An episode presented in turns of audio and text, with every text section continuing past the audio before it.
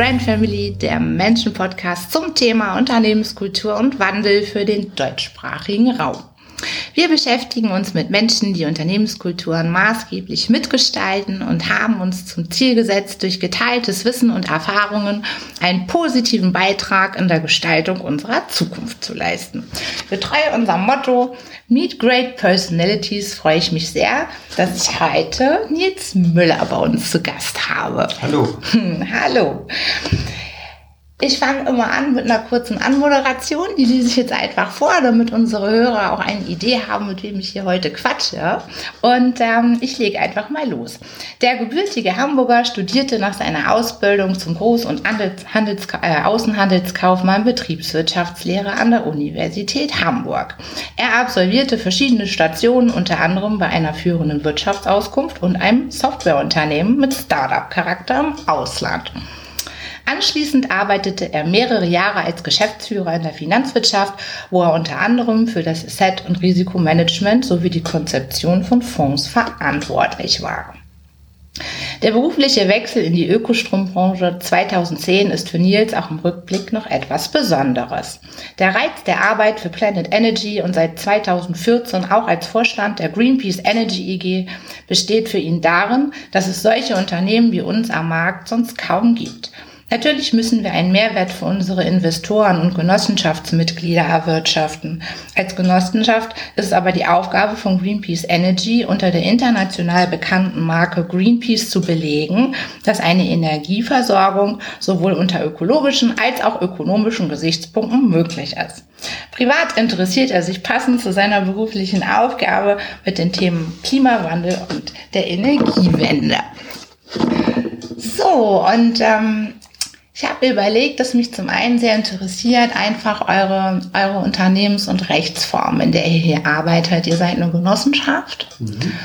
Und ähm, mich interessiert total, welchen Einfluss diese Rechtsform und Unternehmensform eigentlich auf eure Unternehmenskultur hat und äh, ob sie eine hat oder nicht und wenn ja, aber auch welche.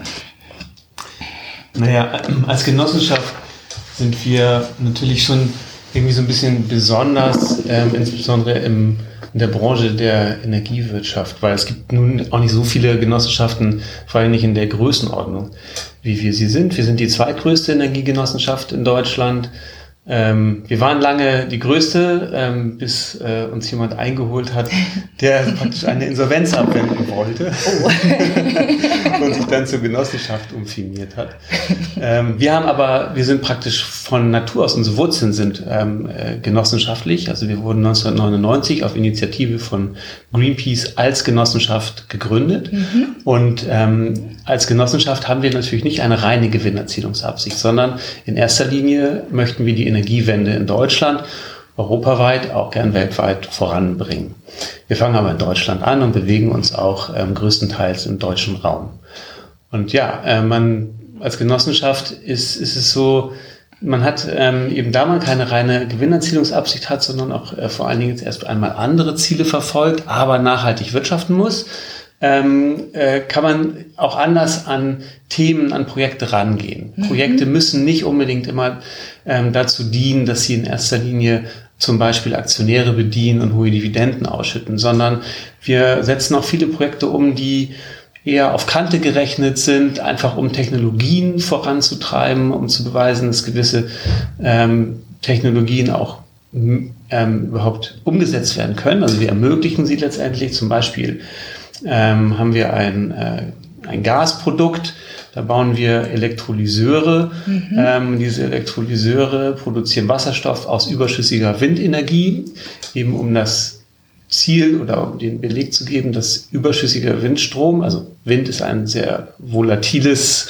Gut sozusagen oder Windstrom ist sehr volatil, um diese Spitzen abzuschneiden und ähm, Wasserstoff daraus aus diesem, aus diesem Strom, der sonst gar nicht produziert werden würde, weil die äh, Windenergieanlagen abgeschaltet werden würden, zu produzieren und den Wasserstoff ins Erdgasnetz einzuspeisen. So, das macht sonst keiner in dieser Form. Mhm. Wir sind die einzigen, die so ein Produkt haben und das können wir uns leisten als Genossenschaft. Das können andere nicht, weil sie eher gucken würden, was kommt denn am Ende dabei raus? Und ähm, wir gucken auch, was dabei rauskommt, aber wir müssen nicht großartige Gewinne dabei erzielen. Also das heißt, hier ist eine größere Chance, auch ideelle Projekte voranzutreiben. Kann Genau. man das so sagen? Kann man das sagen, ja. Mhm. Okay. Und ähm, also Unternehmenskultur in einer Genossenschaft. Das heißt, das ist ja bloß mit Bestimmungsrecht. Ich weiß es nicht genau. Kannst du mir das noch mal, da noch mal ein bisschen genauer drauf eingehen? Wie kann ich mir das vorstellen, wenn hier Entscheidungen getroffen werden? Das ist dann ja nicht, das entscheidet einer, sondern das ist ja eine gemeinschaftliche Entscheidung, die ja mehrheitlich äh, dann auch befürwortet werden muss, richtig? Mm, Jein, das Unternehmen wird ähm, schon geführt von ähm, zwei Vorständen. Ähm, einer davon bin ich und ähm, ein Kollege, die sozusagen partnerschaftlich gleichwertig als Vorstände ähm, agieren und das Geschäft vorantreiben. Wir werden überwacht von einem Aufsichtsrat, das ist ja so ähnlich ähm, wie auch äh, in einer normalen Aktiengesellschaft. Ähm, und ähm, mit diesem Aufsichtsrat tagen wir und äh, das tun wir in der Regel viermal im Jahr. Und große Projekte werden dort ähm, beschlossen. Also wir müssen zum Beispiel mit großen Projekten durch den Aufsichtsrat durch. Ah, okay. Das ehrlich gesagt ist vielleicht auch noch gar nicht so besonders, denn das ist bei AGs in der Regel auch, Auch so. so. Ähm, aber was einen Unterschied ausmacht, ist, wir gehören 24.000 Genossenschaftsmitgliedern. Diese Genossenschaftsmitglieder, von denen hat jeder eine Stimme. Ähm, und diese Genossenschaftsmitglieder, also bei einer AG wäre das anders, da wäre das ja am Kapital äh, bemessen, wie viel Stimmen man hat. Bei uns kann man, egal wie viel Geld man bei uns investiert hat, das ist zwischen 55 Euro und 22.000 Euro möglich, die man investieren kann, hat man aber immer nur eine Stimme. Und mit dieser Stimme wählt man in unserem Fall eine Vertreterversammlung, die aus 50 Personen besteht. Diese 50 Personen tagen auch mindestens einmal im Jahr. Ja. Ähm, wir berichten gegenüber diesen 50 Personen. Wir diskutieren auch zum Teil neue Geschäftsideen zum Beispiel. Ähm, und diese 50 Personen bestimmen auch wiederum den Aufsichtsrat und die Zusammensetzung des Aufsichtsrates. Und der Aufsichtsrat wiederum ähm, bestellt die Vorstände. Okay, und also du persönlich bist ja jetzt seit 2014 hier Vorstand, richtig? Sicher.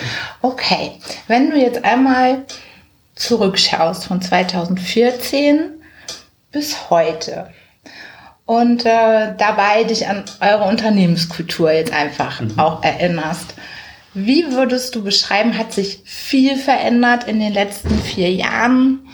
Was hat sich verändert? Was sind die signifikantesten Punkte? In aller Munde ist alle, es muss Unternehmens- und Kulturwandel geben. Überall ist das großes Thema.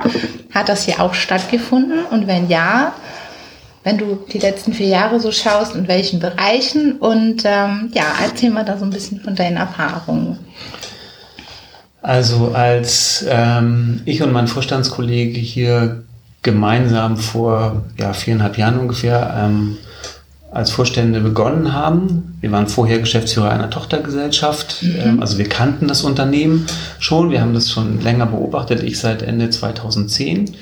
Ähm, da gab es also vorher auch schon eine gewisse Nähe und eine Erfahrung. Ähm, wie funktioniert die Genossenschaft in der Tochtergesellschaft, in der wir waren? Das war eine normale GmbH. Und ähm, die Genossenschaft hatte bis 2014 sehr viele Vorstandswechsel ähm, und war dadurch auch über einen gewissen Zeitraum relativ, mh, es war, also, ich will nicht sagen, handlungsunfähig, aber es war sehr schwierig für die Genossenschaft, größere Themen voranzubringen, ähm, weil eben diese äh, ständigen Führungswechsel stattgefunden haben. Und ähm, als mein Vorstandskollege und ich das als Team gemeinsam, da wir eben beide schon äh, bis dahin etwa vier Jahre ähm, zusammengearbeitet äh, hatten, ähm, als Vorstände begonnen haben, ähm, standen wir hier vor einem Unternehmen, das kulturell relativ lahmgelegt war. Und das hat sich sehr stark gewandelt in den letzten vier Jahren. Darüber sind wir auch sehr, sehr froh.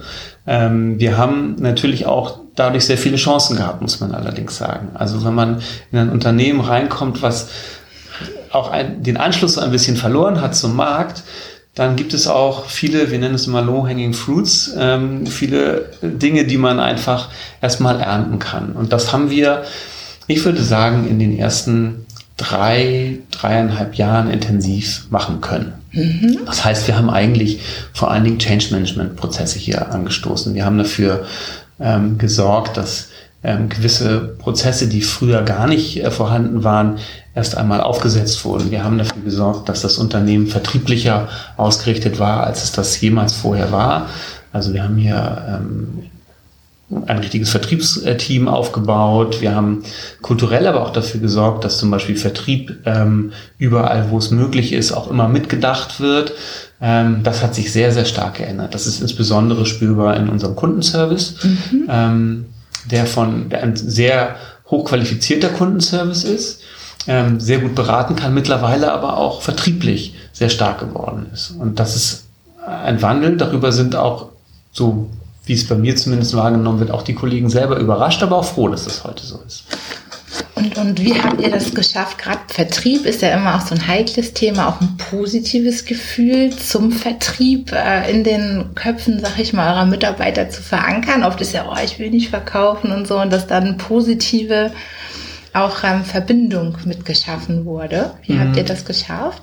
Es ist tatsächlich so, dass gerade als wir begonnen haben zu sagen, uns ist Vertrieb sehr wichtig, da mussten wir erstmal sehr viel Werbung dafür machen, warum Vertrieb eigentlich wichtig ist.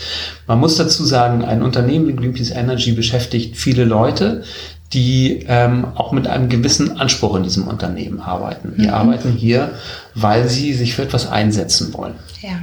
Und ähm, wenn man gut darstellt, warum es sinnvoll ist zu wachsen. Und das kann man ja nur über einen guten Vertrieb ähm, und erklärt, dass man, wenn man ein Gewicht im Markt, man braucht, dass man ein Gewicht in einem Markt braucht, um die Energiewende zum Beispiel voranzubringen, um Gehör zu finden auf politischer Ebene, ähm, dann ähm, fangen auch Kollegen, die vielleicht vorher gesagt haben, Vertrieb ist eigentlich nicht so meins, an, ähm, sich zu überlegen, dass das erstmal sinnvoll sein kann, vertrieblich erfolgreich zu sein. Wenn man das geschafft hat, dann braucht man natürlich ähm, Personen, die die Werkzeuge auch schaffen ähm, und ähm, den Kollegen erklären, wie macht man denn jetzt eigentlich Vertrieb, so dass sie die Möglichkeit haben, auch Erfolge zu haben. Und wenn mhm. sie dann erste Erfolge haben, dann ist man natürlich an einem Punkt, wo dann wird es ein Selbstläufer. Dann sagen, äh, dann, dann genau, dann wachsen auch die Kollegen und sagen, super, ich habe, dann, dann gibt es eine Art Wettbewerb zwischen den Kollegen. Das ist uns, so wie ich das zumindest empfinde, heute schon sehr, sehr, sehr gut gelungen. Man kann immer weiter daran feilen, aber wir haben Riesenschritte in der Hinsicht gemacht. Ja, ja wahrscheinlich war dann der Schlüssel zu sagen, ich gebe dir ein Warum Vertrieb wichtig ist. In unserem Fall dann auch einfach die, die gesellschaftliche Wirkung, politische Wirkung und das Vorantreiben auch ja der Ideale, für die ihr steht. Ja. Und das geht ja nur durch Sichtbarkeit und durch Kunden.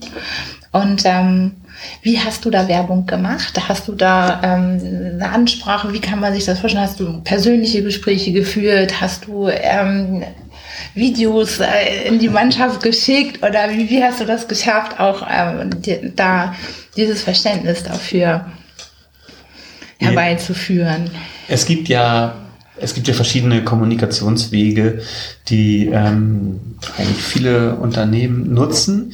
Äh, natürlich erst einmal über die ähm, jeweiligen Führungskräfte, die ähm, mitgehen müssen bei so etwas, die natürlich äh, ihre Teams auch in diese Richtung bewegen müssen. Mhm. Ähm, Führungskräfte zu überzeugen ist vielleicht erstmal fast das Schwerste, weil Führungskräfte, die, die schon länger im Unternehmen sind, ähm, die, die hängen ja auch so oftmals an, an ihrem Stil und, mhm. ähm, und äh, das kann ein bisschen dauern. Wir hatten auch den einen oder anderen ähm, Wandel auf der Führungsebene, also haben da auch zum Teil neue ähm, Führungskräfte mittlerweile oder damals, die sind heute auch keine neuen Führungskräfte mehr, aber damals neu ähm, ins Unternehmen geholt, um dieses Thema auch voranzubringen. Mhm. Ähm, und wir haben aber auch noch eine Plattform, und ich will jetzt nicht behaupten, dass es die Plattform ist, die am meisten bewegt, aber eine, die zumindest die Möglichkeit bietet, als Vorstand sich auch mal direkt an die Mitarbeiter zu wenden. Wir haben eine alle zwei Monate stattfindende Bürobesprechung, mhm. wo alle Mitarbeiter eingeladen sind, teilzunehmen und sich ähm, A von ähm, den Führungskräften berichten zu lassen, was in den jeweiligen Bereichen los ist, aber auch selber eigene Projekte zum Beispiel vorzustellen, ähm, zu erklären, was gerade wo läuft, was wen interessiert. Und das findet, ähm, wie gesagt, alle zwei Monate mindestens für eine Stunde statt. Und auch diese Plattform haben wir natürlich genutzt, um die Mitarbeiter in diese vertrieblichere Region mitzunehmen. Ja, also kontinuierliche Kommunikation dann, Genau. ne? Mhm. Und ähm, kannst du relativ kurz und knackig sagen, was eigentlich eure Werte sind? Was ist eure Unternehmenskultur? Wofür steht die? Für, für welche Werte, Normen, Denkhaltungen, Paradigmen? Was fällt dir da ein? Also was ist es, was ihr geschaffen habt an Unternehmenskultur zusammen? Also erst natürlich erst einmal die Ausrichtung auf das Thema die Energiewende voranzubringen. Und dann ist uns wichtig ein wertschätzender Umgang miteinander. Ja. Und das ist mir besonders wichtig, jedes Argument gehört zu haben. Und Okay. das muss nicht unbedingt jedes Argument am Ende Berücksichtigung finden können, aber jedes einmal gehört zu haben, finde ich wichtig. Also das heißt auch eine offene Kommunikationskultur. Hier darf jeder Genau. miteinander sprechen. Ja. Egal auch ob Führungskraft äh, oder nicht, hier darf jeder jedem Ja. auch Feedback geben, Ja. ohne dass er Repressalien Ja. zu befürchten hat. Also das Thema Super. Feedback ist natürlich immer ein Thema. Und Ja. ich finde das ein ganz schwieriges Thema, muss ich sagen, weil ähm, erstmal, also wir haben gesagt, wir, wir möchten, dass hier generell jeder Feedback gibt Mhm. und nach Möglichkeit auch nimmt. Nur man kann nicht einfach sagen, das ist jetzt so und jetzt leben wir das bitte, sondern man, Nee. muss, man muss eben erstmal lernen, wie kann man eigentlich Feedback geben und auch wie nimmt man, wie hat man Feedback eigentlich zu nehmen. Und ähm, wir haben äh, auch uns und auch die Führungskräfte, bevor wir das zum Beispiel, dieses Thema Feedback angegangen sind, auch mit verschiedenen Schulungen, erst einmal äh, selber ähm, das Wissen angeeignet und haben dann auch den Mitarbeitern, allen Mitarbeitern im Haus äh, die Möglichkeit gegeben, auch an Schulungen teilzunehmen. Es gab verschiedene Tage dazu. Ähm, es bleibt trotzdem ein Thema, was nicht einfach ist, weil ich glaube, es ist immer schwierig für einen Mitarbeiter seiner Führungskraft Feedback zu geben. Und das ist einfach, auch wenn man darum bittet, ist es oft so, dass man nicht so viel bekommt, wie man sich erhofft hat. Vielleicht auch, weil man es manchmal falsch annimmt, das kann sein. Ja, Ähm, das passiert, glaube ich, auch jedem Mal. Aber ähm, auch einfach, weil ne, die, da ist eine relativ hohe Schwelle, die man überschreiten muss, wenn man ähm, seinem auch noch so freundlichen, ähm, guten Vorgesetzten ähm, Feedback geben soll, das vielleicht mal unangenehm ist. Ja, das bedingt ganz viel Vertrauen und Vertrauen kommt über die Zeit und das würde dann auch die Beweisführung auch äh, erbringen, dass eben Unternehmens- und Kulturwandel, wie auch alle sagen, das ist eben nicht mal von heute auf morgen umsetzbar, sondern das ist ein jahrelanger Prozess. Ne? Ja.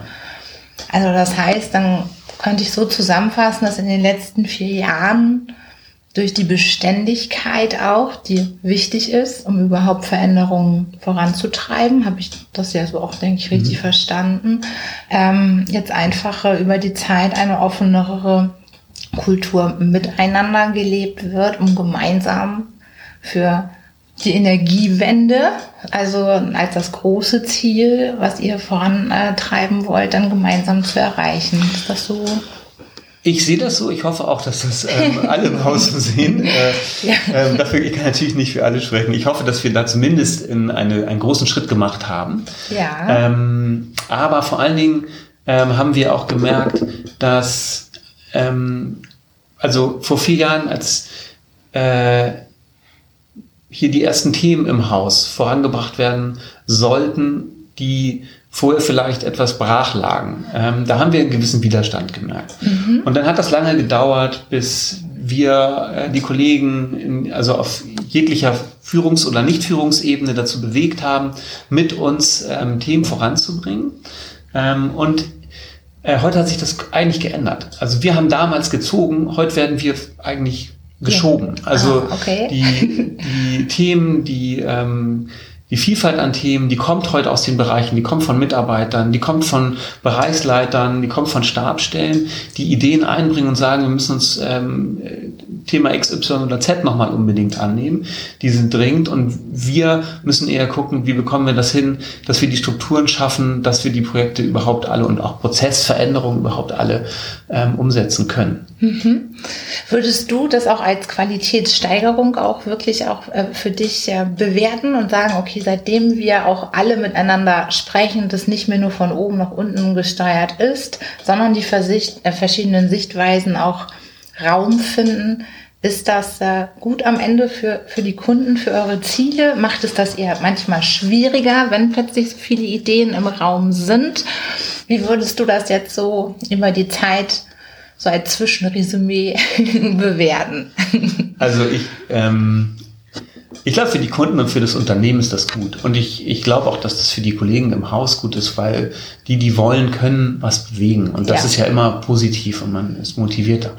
Ähm, ich glaube, für mich ist es fast schwieriger, weil, weil ich muss ja jetzt gucken, wie kriegen wir das eigentlich hin? Und ähm, da muss man sowohl die Kapazitäten der Mitarbeiter sich angucken, da muss man sich aber auch angucken, wie sind die finanziellen Rahmenbedingungen, unter denen wir das machen können, was ist eigentlich wirklich wichtig, was ähm, scheint äh, vielleicht heute wichtig zu sein, ist aber äh, ist heute noch nicht wichtig, wird es aber erst in Zukunft. Und, und dieses Abwiegeln und zu gucken, was geht und wann geht's eigentlich, das ähm, übt jetzt einen großen Druck auf mich aus. Aber, aber ich glaube, das ist auch Teil des Jobs. Also insofern bin ich eigentlich froh darüber. Ähm, ja, ich bin halt auch heute nicht mehr der Experte in den Themen, sondern eigentlich ähm, sehr viel mehr Generalist, als ich es früher war. Mhm. Ja, das ist interessant, ne? Das ist eine, eine Verwandlung, die du überall beobachten kannst. Generalisten in den äh, entsprechenden Positionen, dass die gebraucht werden, weil dieses nur eine Fachkompetenz, dafür habe ich ja jemanden jetzt. Ne? Also ich, ich muss einfach diese ganz komplexe Denke und diese Flexibilität ja auch in mein Gehirn erstmal auch schaffen, das alles umzusetzen. Das ist ja schon eine Veränderung zu früher, ne? Ja, und wichtig ist vor allen Dingen aus meiner Sicht immer das gesamte Bild zu sehen ja. und das zu verknüpfen. Das verstehen auch einige nicht. Es gibt ähm, auch immer wieder Kollegen, die mal sagen, warum machen wir das nicht? Und da muss man sagen, ja, es hat seine Gründe. Ich versuche es mal zu erklären. Und nicht jeder kann das Bild immer sehen. Mhm. Das ist glaube ich, auch liegt doch in der Natur der Sache. Wenn, wenn jemand in einem Spezialbereich Fachwissen hat und ein Projekt voranbringen möchte, kann er nicht sehen, ähm, wo das Unternehmen vielleicht in drei Jahren unbedingt sein muss, um im Wettbewerb standzuhalten. Aber Klar. trotzdem kann sein Projekt total wichtig sein. Ja. Und sag mal, du hast eben gesagt, dass du auch ähm, die Erfahrung gemacht hast bei euch, dass du teilweise auch auf Widerstände geraten bist. Kannst du da unseren Zuhörern auch noch Erfahrungen, Tipps geben, wie ihr auch mit den Ängsten und Widerstanden eurer Mitarbeiter auch umgegangen seid, um es nachher zu wandeln, eben in Identifikation? Oder gab es auch mal Situationen, wo man gesagt hat, wir kommen auch wirklich nicht mehr zusammen? Sind auch diese Entscheidungen manchmal notwendig? Magst du da ein bisschen? Also, ähm, ich glaube, dass wir in der Vergangenheit sind wir eben auf ein Team gestoßen oder eine Kultur gestoßen, die relativ langsam war. Und die bewegt man nicht von heute auf morgen. Da muss man mhm. auch sehr viel Geduld haben. Und das kostet viel Kraft und viel Vorleben und viel selber Dinge machen, teilnehmen, also auch an Meetings teilnehmen, in Projekten teilnehmen, bis irgendwann der Punkt kommt, wo die Projektteilnehmer eigentlich sagen, was machst du hier noch? Du hast hier eigentlich nichts drin zu suchen. Mhm. Und wenn, da muss man sich auch schnell verabschieden, wenn, wenn der Punkt gekommen ist.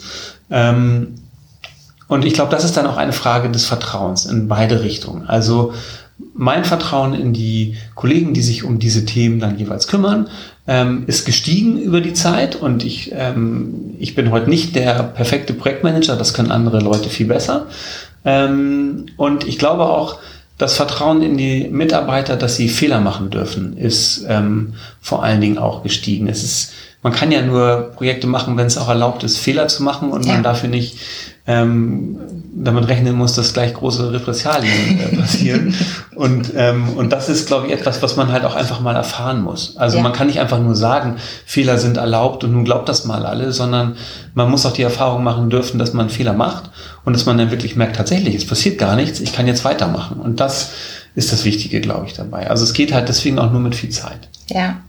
Ja, und halt dann auch zum Lösungsdenken hin, ne? sich entwickeln. Nicht mehr, ich finde, entschuldigen, sondern okay, dann lösen wir das jetzt zusammen. Genau. Das passiert und jetzt nur die Frage, wie. Ja. Ne? Wir es gut lösen ja. zusammen. Ja, cool, jetzt ist ja richtig viel passiert. Ich finde schon, dass viel passiert ist, ja.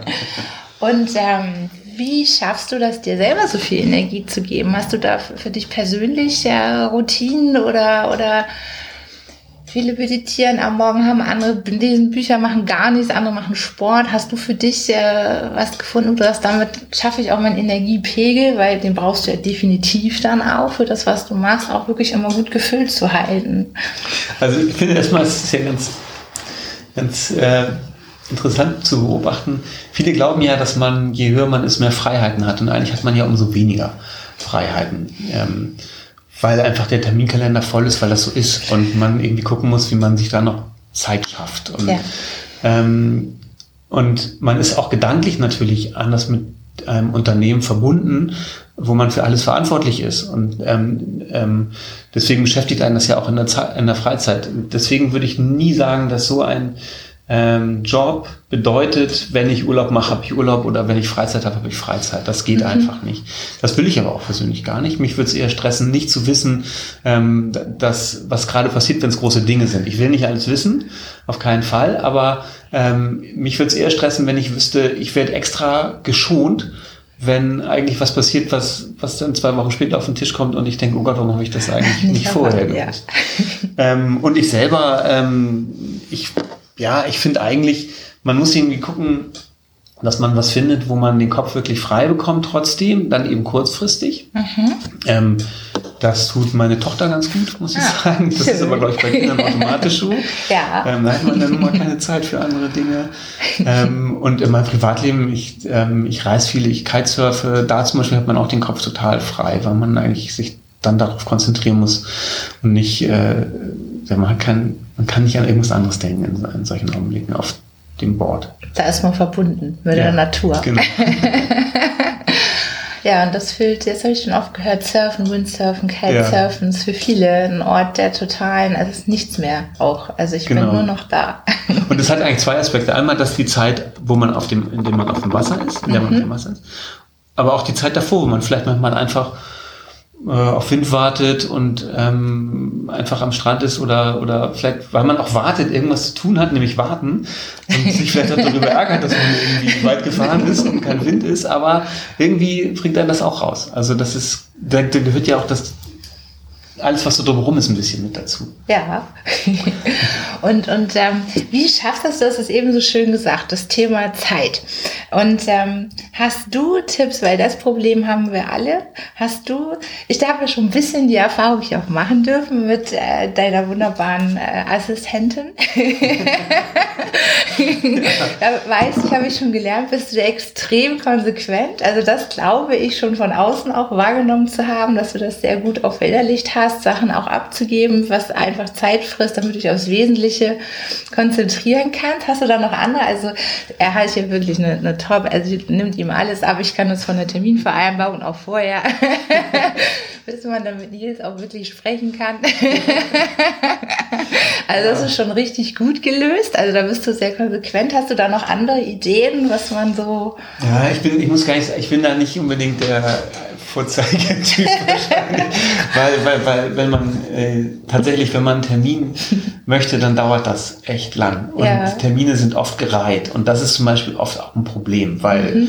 weil man natürlich nicht unbedingt in einem Termin alles schafft, was man sich vorgenommen hat. Und dann ist aber schon der Anschlusstermin und dann äh, schafft man das kaum. Und ich, ich habe mir jetzt eigentlich, da mich das eigentlich auch stört, weil ich empfinde das wirklich auch als sehr ähm, also diese Taktung als oft, das ist anstrengend, finde ich, wenn man weiß, man hat an einem Tag sieben Termine, Klar. davon sind drei auch noch extern und man muss irgendwie gucken, wie bedient man intern die Themen, wie ähm, kommt man gut gelaunt äh, die ganze Zeit in jedem Termin an. ja. Ich glaube, das ist fast schon die Grundvoraussetzung. Und ich bin mittlerweile an dem Punkt, dass wenn jemand sich darüber zum Beispiel beschwert, dass er keinen Termin bekommt, dann ähm, zucke ich innerlich mit den Schultern und denke, wieso, das ist doch, ähm, macht es doch nicht zu meinem Problem. Ich bin zwar das Nadelöhr, aber ich bin auch derjenige, der getrieben ist. Und ja. ähm, wenn ich jetzt anfange, auch noch dafür zu sorgen, dass jeder den Termin dann bekommt, wann er ihn unbedingt möchte und es vielleicht sinnvoll ist, auch mal zwei Tage zu warten und ich was anderes vorziehen muss, dann ist es ähm, emotional nicht mein Problem, sondern dann ist das halt einfach so. Und ähm, ich versuche da einfach einen Abstand zu halten. Ich baue mir auch mal Blöcke ein, in denen ich halt Zeit finde, Dinge zu machen, die halt zu erledigen sind, mhm. ähm, auch mal offen zu sein und ich ziehe mich einmal im Monat für einen Tag mit meinem Vorstandskollegen komplett raus, ah. ähm, um zum Beispiel Themen wie Strategie zu bearbeiten. Also ja. um einfach auch Zeit zu haben, um nicht im Tagesgeschäft unterzugehen, sondern um gemeinsam Dinge zu besprechen, die nichts mit Tagesgeschäft zu tun haben, die eben strategisch sind. Manchmal sind es auch personelle Themen, können auch mal organisatorische Themen sein. Oder manchmal ist es auch einfach, um die partnerschaftliche Zusammenarbeit äh, zusammenzuhalten und einfach sich auch auszutauschen persönlich, damit, damit man sich auch auf der Ebene, ähm, damit wir zusammenbleiben können sozusagen. Das, das ist auch wichtig für uns. Und das ist auch richtig gesetzt, ne? Das ist ja. dann wie, also da ja. kann auch keiner dazwischen funken fest. Ja, es ist ja. einmal im Monat ein Donnerstag. und der ist fest. Ja, sehr gut. Ja, ich meine, das ist schon, das ist eine Routine, ne? Also das ist, ähm, weil das Problem haben wir alle mit den Zeiten, wie kriege ich mich organisiert, alles unter einen Hut. Ja. Und ich noch gut gelaunt erscheinen kann mit Energie. Und äh, das ist immer toll, wenn man Ideen bekommt. Wie kann ich das eigentlich machen, ne? Und ähm, das heißt also wirklich auch ähm, sich abgrenzen, konsequent blocken, dass man seiner Verantwortung, die Termine, die man macht, auch gut zu machen, auch nachkommen kann. Ja, ne? Genau. Mhm. Okay. Und ähm, deine drei Lieblingsbücher. Wir möchten immer wissen, was ihr so lest, damit wir auch gute Ideen haben, was wir lesen können. Und das wäre richtig toll, wenn du drei Tipps geben könntest, welche Bücher man lesen sollte.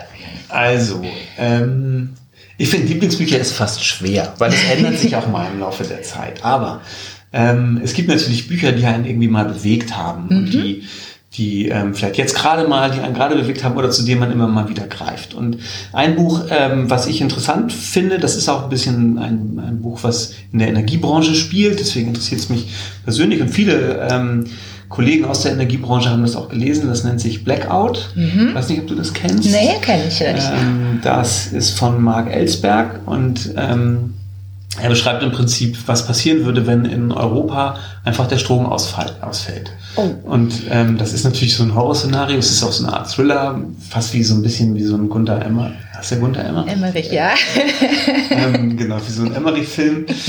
Ähm, und das ist einfach ein spannendes Buch, aber es ist auch gut recherchiert. Und mhm. äh, es zeigt auch wirklich, was passieren würde. Ein weiteres Buch, was ich irgendwie interessant finde, ähm, ist so ein bisschen mehr, ähm, vielleicht nicht direkt Science Fiction, aber so eine Zukunftsvision Quality Land. Mhm. Ähm, das ist von ähm, Marc-Uwe Kling. Ähm, das zeigt im Prinzip oder zeigt so eine Vision wie würde Deutschland aussehen, wenn sich so Dinge weiterentwickeln, die sich halt gerade entwickeln. Also es geht darum, Elektromobilität, persönliche Daten, ähm, was wird aus Parship aus, aus Sicht in ähm, ja, wahrscheinlich so 10, 15 Jahren. Was kann alles möglich sein, was, was heute sich schon andeutet eigentlich. Mhm. Davon gibt es, glaube ich, auch relativ viele Bücher, die in diese Richtung gehen oder Geschichten, die in diese Richtung gehen. Aber ich fand das irgendwie ganz nett verpackt. Und das kann man leicht lesen und ist irgendwie, ja, ist ein lustiges, interessantes Buch. Ähm, und dann finde ich ähm, eins von diesen Büchern, in die man immer mal wieder reinguckt, weil sie einem immer mal wieder ein bisschen ärgen, ist Sorge dich nicht lebe von Dale Carnegie, ja. weil das immer ja, wieder so ein Buch ja. ist, finde ich, wo man einfach mal, kann man mal so ein paar Kapitel wieder drin lesen und sagen, Mensch, und stell dich mal nicht so an. Das, das ist ja eigentlich alles, äh, das, was du siehst, ist immer nur so ein kleiner Teil und da ist noch so viel mehr los und eigentlich bist du, bist du ganz schön kleingeistig. ja, super, vielen Dank. Und ähm, hast du zum Abschluss, hast du irgendeinen Satz in den letzten drei, vier Jahren gehört? Ähm, nur spontan, wenn dir was einfällt, wo du sagst, Manchmal sind es ja nur so Sätze, die was mit einem machen. Hat irgendjemand das geschafft, dir irgendwas zu erzählen? Ein Satz, wo du gedacht hast, oh, jetzt denke ich mal neu, jetzt denke ich mal anders. Das hat mich berührt, das hat mich bewegt. Ähm, sagen wir mal so, also es gibt etwas, das ist überhaupt kein neuer Satz, aber ich fand es interessant, ihn zu hören, weil man ja sich immer fragt, wie bewegt man Dinge weiter? Und gerade in unserer Branche werden gerade ganz viele Themen hochgespielt und man springt auf ganz viele Themen. Und da sagte mir ein ähm, Vorstandskollege von einem anderen Ökostromversorger, Äh, er ist seit 17 Jahren in der Branche und er hat einfach keine Lust mehr darauf, jede Sau, die durchs Dorf getrieben wird, ähm, dahinterher zu rennen. Und das ist, finde ich, etwas, was man sich wirklich beherzigen sollte. Ja, sehr schön. Schöner Abschluss. Vielen Dank. vielen, vielen Dank für deine Zeit. Ich packe euch in die Show Notes natürlich nochmal Nils Buchtitel hinein, damit, äh, wenn ihr Lust habt, die zu kaufen, äh, ihr auch euch noch erinnern könnt, wie sie heißen.